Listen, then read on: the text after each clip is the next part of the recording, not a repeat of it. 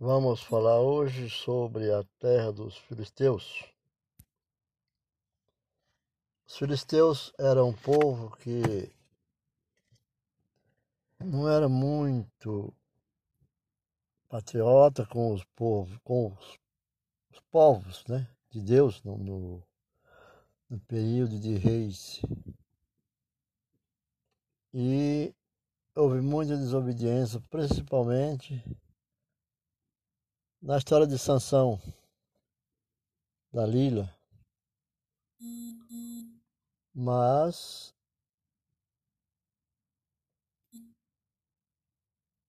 o que nós vamos falar é sobre Filisteu e suas terras. É importante o território da Terra Santa, a terra dos filisteus é propriamente até o território da Terra Santa, que muitos viajam, faz suas peregrinações, grandes objetivos para conhecê-lo. Vale a pena porque faz parte da história do Antigo Testamento. E a história também do, dos hebreus como a terra de Canaã. Porque é, ficava na costa ocidental de Canaã, os filisteus. Estendendo-se desde o rio do Egito, um pouco ao sul de Gaza, até Jope. A palavra Palestina ocorre apenas quatro vezes, como curiosidade, né? Para nós sabermos, sendo traduzida em outros lugares pelo termo Filistia, né? Ou Filistia. Quatro vezes, quatro vezes ela é mencionada, sendo traduzida, né? No sentido mais moderno, a Palestina Ocidental compreendia aquela parte do Jordão, o Mar Morto e a costa oriental do Mediterrâneo. A Palestina Oriental alargava-se até ao deserto da Síria. O limite setentrional era uma linha traçada alguns quilômetros ao sul de Tiro, até Dan. E daqui pelo sopé do Monte Hermon. Então, sempre na direção do Oriente. E vai até ao deserto. O limite meridional era o ribeiro do Egito. O Wade El Arish, uma corrente de inverno que leva as águas do Nigeb, para o Mediterrâneo. Se chama Wade El Arish. Estando uns 65 quilômetros ao sul de Gaza. É claro, hoje nós falamos mais na faixa de Gaza, né? Aquele território livre que tem entre a Palestina e Israel. A distância que vai de Dan ao norte até Beceba, Beceba ao sul é de 229 km. O comprimento da Palestina Ocidental é calculado em 224 km, sendo aproximadamente 65 km a largura média do Jordão ao Mediterrâneo. As principais características geográficas do país são a fértil planície que se estende do norte ao sul, ao longo da praia do Mediterrâneo, o Cefelá, ou terra mais elevada, em ambas as partes do norte e do sul do país. O interior montanhoso, correndo em todo o comprimento do país, do norte ao sul, o Vale do Jordão, compreendendo o Rio Jordão. Os lagos do, do Meron e do Tiberíades, né? os lagos de Meron e de Tiberíades, e o intensamente salgado Mar Morto, é um mar de sal. O Negueb, ou a Terra do Sul, ao sul da Judéia, e o deserto de Zim, conhecido também pelo nome de Arabá, o qual foi teatro de ação dos israelitas no último ano da sua peregrinação. Arabá foi o teatro de ação dos israelitas no último ano de sua peregrinação. A planície ocidental estende-se para o sul, desde a Fenícia até o Monte Carmelo. Monte Carmelo é um monte que muitos vão fazer sua peregrinação, e eu tenho muitos conhecidos também que já estiveram lá. Monte Carmelo, um promontório que entra abruptamente pelo mar e continua depois ao longo do vale florido do Sarão. O Vale do Sarão. Ainda hoje imensamente fértil, quando a sua cobertura de areia é removida por meio de cavas, e a essa planície liga-se finalmente ao da Filistia ou da Filístia, prolongando-se para o interior numa série de pequenos outeiros, que é o que chama-se o Cefelá, até a base dos montes da Judéia.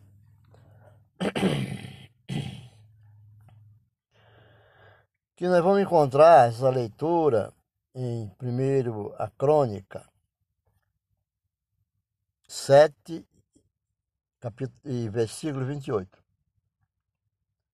E Jeremias, no capítulo 17 e verso 26. Zacarias também fala no capítulo 7 e no verso 7.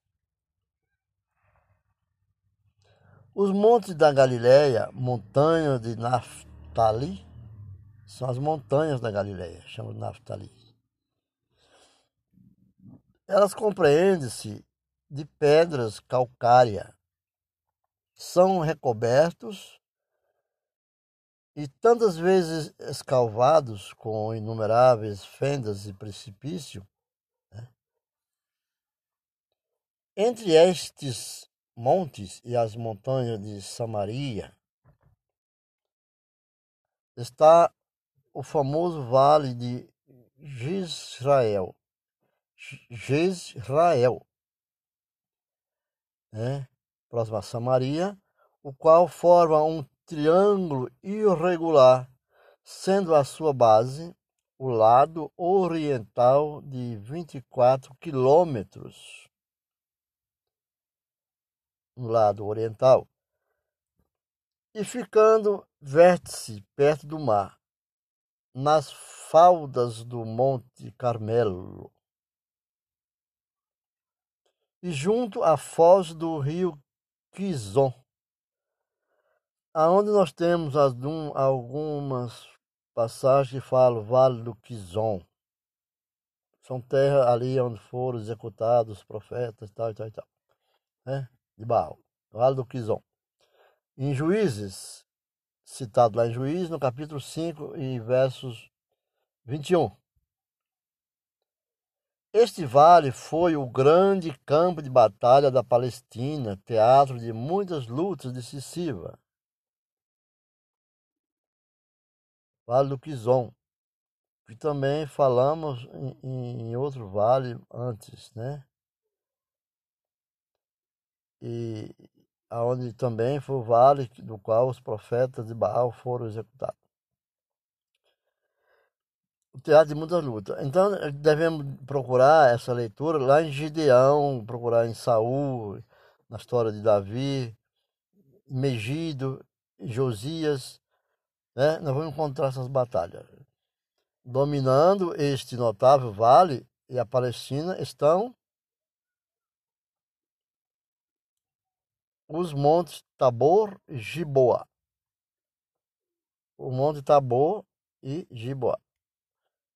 Esse monte Tabor, muitas citações há nele, mas não vou entrar aqui porque já, é, já são Bíblia, já são estudo de oração. Nós estamos fazendo história, falando da história da, do, dos, dos filisteus, né? E é, o monte, os montes Tabor e Giboa.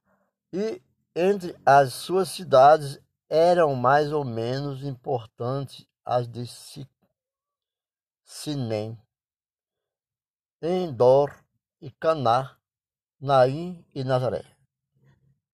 Essas cidades tinham influências relevantes a essa cidade também. Para o sul do vale de Jezreel, levanta-se o monte de Efraim. O monte de Efraim, no meio destes outeiros de Samaria, no meio desses outeiros de Samaria, acham-se vales muito férteis né, para a cultura, para as plantações de várias espécies. É um bioma, né, como se fala de hoje, de fotossíntese, devendo especializar-se o vale de Siquém, entre Ebal e Gerizim. Gerizim, na história, tem a sua destruição, a sua cidade, aonde Jesus Cristo não quis ir visitar, a cidade de Gerizim. Qualquer momento eu vou também fazê-lo um texto, uma matéria sobre a cidade de Gerizim. Jesus rejeitou, não quis ir conhecer Gerizim. Gerizim foi destruída, mas ainda hoje se encontra edificações é, arqueológicas provadas hoje. São outro assunto de outro momento. Mas, mas as principais cidades deste distrito era Samaria. É, e Tizá, Betel e Silo. Eram era as principais cidades. Mais para o sul, mais para o sul, ainda se vêem os montes de Judeia, da Judeia, alcantilados com, como são, formam um lugar de extrema segurança e poder um sítio próprio para a fortificação do santuário de Jerusalém. Né? Então, é muito interessante nessas montanhas até Belém. E, e para o sul da cidade santa, continua a região montanhosa até Belém e está ainda entre serras como Hebron, ou hoje conhecido como é, Criatiarba, é, uma das mais antigas cidades do mundo. Hebron, uma das mais antigas, uma das mais antigas cidades do mundo, né? Não é a mais antiga, é uma das mais antigas. Foi aqui nessa cidade em Manre que Abraão conversou com os anjos. Hebron, Monte Hebron. Foi ali, na, nessa montanha, e hoje Criatiarba, o Hebron, que também, também em Macpela, um dos conhecidos sítios da Bíblia que ele foi sepultado. Entendeu? Abraão foi sepultado em Macpela, um dos conhecidos sítios da Bíblia. Porque é muito interessante, né? Memorizar essas passagens. Muitos perguntam onde Abraão foi sepultado. Moisés todos sabem. Mas Abraão? Né? Abraão adquiriu essas terras 40 quilômetros mais para o sul, em Beceba, acaba a terra montanhosa e começa o deserto, sendo este ponto e limite natural da terra, o deserto de Judá. Vamos encontrar melhor explanação desse assunto falando em Juízes, capítulo 1, verso 16. É um território extraordinário inculto, extraordinariamente inculto ao, ao sul e ao oriente de Jerusalém. Prolonga-se pelo lado ocidental do Mar Morto até as rochas duras e alcantiladas abundam em cavernas que são ocupadas por pequenos grupos de pastores errantes a postura de escassas, escassas pastagens. Terras parecidas com aquelas que é citadas, ela é, ela é como é, é, citada na fuga de Moisés, né? na fuga de Moisés, Moisés foi um dos pastores, como eu falei sobre Jericó antes na, na história, né? em outra em outra live, que Moisés foi um pastor que não teve ovelhas, porque ele era um fugitivo. Então, esses pequenos grupos de pastores errantes, à procura de escassas pastagens, por esses sítios habitam cabras montaneses ou monteses, e os coelhos de rocha. Coelhos de rocha, uns coelhos que vivem nas pedras. Foram estes lugares e teatros das, das vagueações de Davi e em Engedi, ao oriente se encontram uma, numa memorável ocasião Davi e Saul. O Vale do Jordão é uma estreita planície de, ter, de terreno igual, igual com 104 km de comprimento e que é formada de depósitos aluviais, florescente ali abundantemente de vegetação tropical. É, aluviais ou aluvionar são minérios aluviões, minérios distraídos que se extrai da terra. Diz assim, ó, florescendo ali abundantemente, nascendo, surgindo ali abundantemente numa vegetação tropical. Vejamos que entre Davi, Saul, Abraão, Moisés e o próprio Jesus Cristo eram todos próximos, eram próximos. A distância que temos são as épocas, os períodos, os anos, mas era uma região muito próxima uma da outra, um território pequeno, não tinha grandes distâncias. No tempo da ceifa, que abril, segundo o relato da Bíblia, conta, porque diz que era um tempo, é um tempo que o rio Nilo degelava, o Jordão degelava, o Nilo degelava, e as, e as planícies eram inundadas sobre as águas das geleiras, plantavam o arroz e o trigo. Então, esse período se dava-se a colheita em abril. O rio engrossa consideravelmente por um motivo de derramamento das neves. O rio enche, o rio engrossa que derrama as neves, derretimento delas, das geleiras, e enche as planícies de água. Tanto é nos montes do Líbano que alguns nômades é, montaneses, falas hoje, quando procurava a, existência de Deus, existe Deus, tem fé em Deus, ele dizia assim, eu creio em Deus, tenho certeza, porque tenho certeza que as montanhas do Nilo se degelam. Assim como as montanhas do Nilo se degelam, do Rio Jordão, aos montes do Líbano, e povoava todas as terras com água, e eles plantavam e Deus dava alimentação, era o Deus da colheita para eles. Isso é uma analogia que a gente faz sobre o assunto. Porque Deus é Deus de promessa, é Deus de espírito. Né? E, então, nesse tempo, ele dizia isso: derramamento, o derramamento, derramamento das neves do Líbano, das montanhas do Líbano. Né?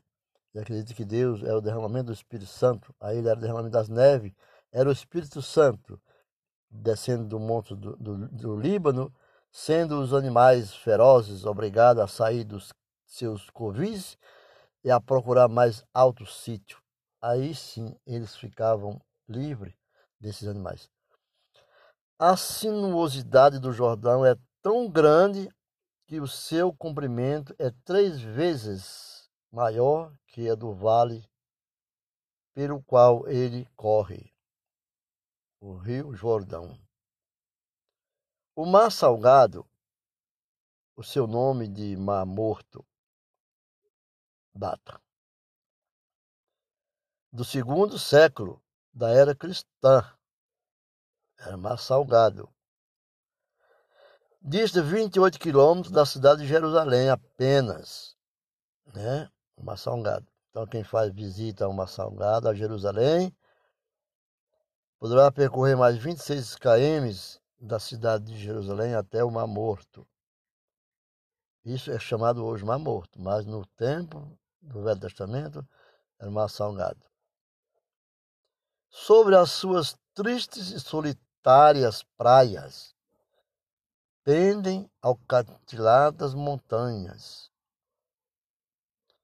a água deste lago é tão salgada que nenhuma forma de vida organizada pode existir ali.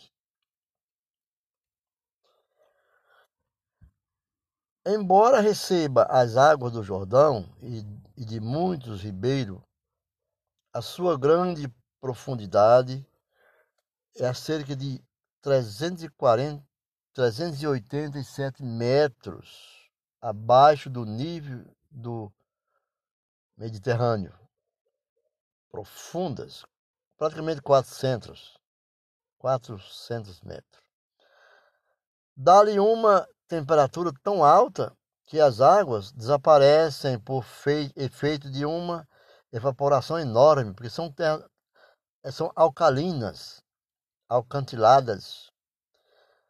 Chama-se na escritura o mar da planície. Lá em 2 Reis, no capítulo 14, no verso 25. O mar salgado está em Deuteronômio 3, verso 17. Josué 3, 16 e 12 e 3. E o mar oriental também, chamado lá em Ezequiel, no capítulo 47 no verso 18. E Zacarias também, 14 e verso 8. E pelos árabes, pelo povo árabe, é chamado Barlu, Barlut, o lago de Ló. Entendeu? o, o mar o, a, a, alcalinizado, ele chama de o mar de Ló.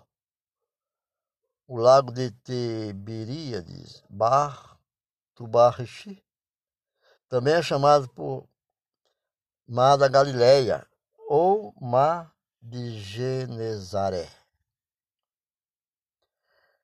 Quando nós estamos na palavra, há, há algumas pessoas, às vezes, acho que Mar da Galileia, Mar de Zaré, o Mar de Quineré. Então, são praticamente bar de Tubari, são todos relevantes, é o mesmo nome. É também chamado Mar da Galileia, ou Lago de Genizaré. E, se, e de Quineré, acham-se a 208 metros abaixo do nível do Mediterrâneo. O Mediterrâneo fica a região numa, a, a, alta, todos os outros é abaixo dele. Então, sendo o seu comprimento de 20 km ou 20 km e a sua largura de 13 km, o curso do, do lodoso Jordão divisa-se bem nas suas belas e claras águas. Né? É devido à sua posição obrigado de todo, abrigado de todos os lados por montes e estando num nível baixo, o calor chega a ser intenso durante o dia. E por isso acontece que violentas tempestades se desencadeiam quando pela tarde há uma rápida descida de temperatura. Cai a temperatura e logo o lago é muito piscoso. O lago de Miron, que Barreiret era o rolê, acha-se também sob o curso do Jordão. Mas esse um mais perto da, das, do que o Mar da Galileia. Entendeu? Então, essa, essa geografia histórica nós fizemos nessa live de hoje é para obter o conhecimento teológico, o conhecimento bíblico, o conhecimento da existência do mundo, né, das civilizações desaparecidas. E nós temos que conhecer algo mais para não termos dificuldades em interpretar a leitura da Bíblia, porque já está tendo muitos debates hoje através do, do mundo gospel que 87% dos evangélicos dizem ler a Bíblia, mas tem dificuldade de entender. E mais de 50%, quase 60%, dizem que quando lê e alguém ajuda explicando, explanando, é, dando um entendimento, se acha muito mais a certeza da, da sua leitura, da história. E muitos dizem, quando sozinho procura ler a Bíblia, sozinho, se fortalece porque o Espírito Santo age e eles têm a força da oração. O conhecimento é adquirido através da fé. Eles têm de todos os lados que nós buscarmos, encontraremos apoio no Espírito Santo de Deus, ainda que nós saiba quem é Deus ou não saiba quem é Deus, mas nós temos a fé, estamos procedendo quando pecado, quando pecado, somos tentados pelo diabo, e quando arrependemos, se humilhamos, somos recebidos, tentados por Deus. Deus tenta nos salvar. Então vamos seguir a Deus através do Filho dele, Jesus Cristo. Fiquem na paz do Senhor e o Espírito Santo tome conta de todos vocês e de mim. Aqui fica mais um podcast de Valdecir Fidel, Igreja de Missões, Igreja Evangélica de Missões, trabalhando para capacitação e o entendimento das Escrituras Sagradas. Fica com Deus e até a próxima.